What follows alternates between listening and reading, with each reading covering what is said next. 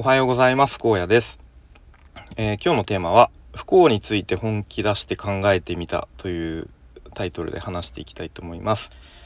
えー、本題の前に一つお知らせです。このスタイフでも毎日配信されている海さんという方のクラファンがもうすぐ、えー、プロジェクトが立ち上がります。でどんなクラファンの内容かというと、えこの日本における女性の働き方にえー、強く問題を感じている海さんが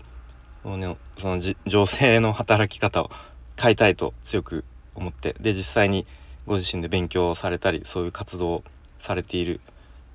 中でもっと多くの人にその活動を知ってもらいたいという、えー、まあ、そういう目的が一番ですね。でもう一つは実際に個人で、えー、商品を、えー、作作られていたりサービスを提供されている個人の女性の方を応援したいというそういう目的でもあります。でもうすぐプロジェクトが、えー、ページプロジェクトページが公開されるのでもしその際はちょっと覗いてみてそして、えー、共感賛同される方は応援支援拡散などしていただけるとすごく嬉しいなと思います。で今日はですね、えー、概要欄の方に海さんのスタイフとあとノートとホームページのそれぞれ URL を貼っておきますのでよかったら覗いてみてください。よろしくお願いします。ということで本題ですね。と、まあ、タイトルはちょっと何ですか？パロディというかあのー、ちょっとピンとくる方は同じような同世代の方かなと思うんですけど、まあ、ポルノグラフィティの曲で幸せについて本気出して考えてみたっていう、まあ、タイトルのをちょっと何ですか？パロディ的につけたんですけれども、まあ、なんでこの話をしようかと思ったかというと,、えーと、このスタイフで配信されている、え、伊藤喜一さんという方の「喜一の一日喜一」というチャンネルのちょっと前の配信を聞いてすごく考えさせられたので、えー、ちょっと僕の僕なりのちょっと考えも、えー、述べたいなと思うんですけれども。えーと、その喜一さんの配信の中でその不幸とは何ぞやというところで、え、不幸とは欲望と能力とのギャップっていう話が出てきたんですね。うん、なるほどと。確かにそうだなと。欲望が高すぎる一方で能力が低いと。そのギャップにギャップが多ければ多いほど不幸まあ、言い換えるとこうちょっと現状への不満とかうんちょっと無力感とかそういうものにつながってしまう。うん、じゃあ少しでもその不幸をなくすためには、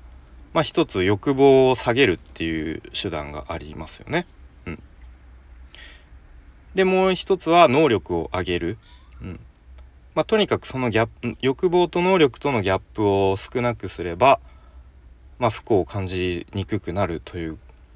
まあ、単純に考えるとそうなると思うんですけれどもと、まあ、今ってもう生活の中に当たり前のように SNS が、うん、入ってきていてもう何ですかねこうちょっとでも隙間時間があったらちょっと X 見てみたりインスタ見てみたりっていう人が、まあ、比較的多いのかなと思います。で僕自身も、うん、まあ割と X が多いです。ちょっと最近は意識的に見るのをやめてるんですけれどもまあいろんな意図があって、うん、まあでもやっぱりこうちょっと気づいたら X を開いてタイムラインを眺めてみたりっていうことが自分でもあるなと思っていて。でそうするとその他の人の投稿を見てこうなんかうまくいってる人の、えー、様子を見たりこうちょっと何ですかね、まあ、いわゆるこうキラキラしたえー、投稿とかを見てしまうとそれによって無意識に自分の欲望が、えー、釣り上げられてしまうみたいなことがすごくあるんじゃないかなと、うん。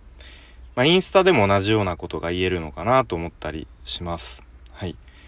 なのでうんまあ僕さっき言ったようにもう意識的に SNS は見ないようにするとか、まあ、もちろんねその SNS によってこうつながりが増えたりとか有益な情報が得られたりっていうメリットはある。一方でやっぱりそういうデメリットもいっぱいあるなと思って。まあそのデメリットの一つが他の人のこう投稿を見て自分の欲望がなんか必要以上に駆り駆り立てられてしまうというか釣り上げられてしまうというか、えー、そういう面もあるなと思って。います。うん、なので まあなかなか 結論をパシッと出すのはちょっと今日は難しいんですけれども、まあ、一個その自分の中で自分はこれが大事なんだこれが自分の人生の中で幸せなんだっていう一個こう確固たる信念みたいな軸みたいなものがないと、うん、やっぱり他の人と比べて比べて自分はできてないとか、うん、自分には足りないとか、えー、なんか必要以上に思ってしまってそれによって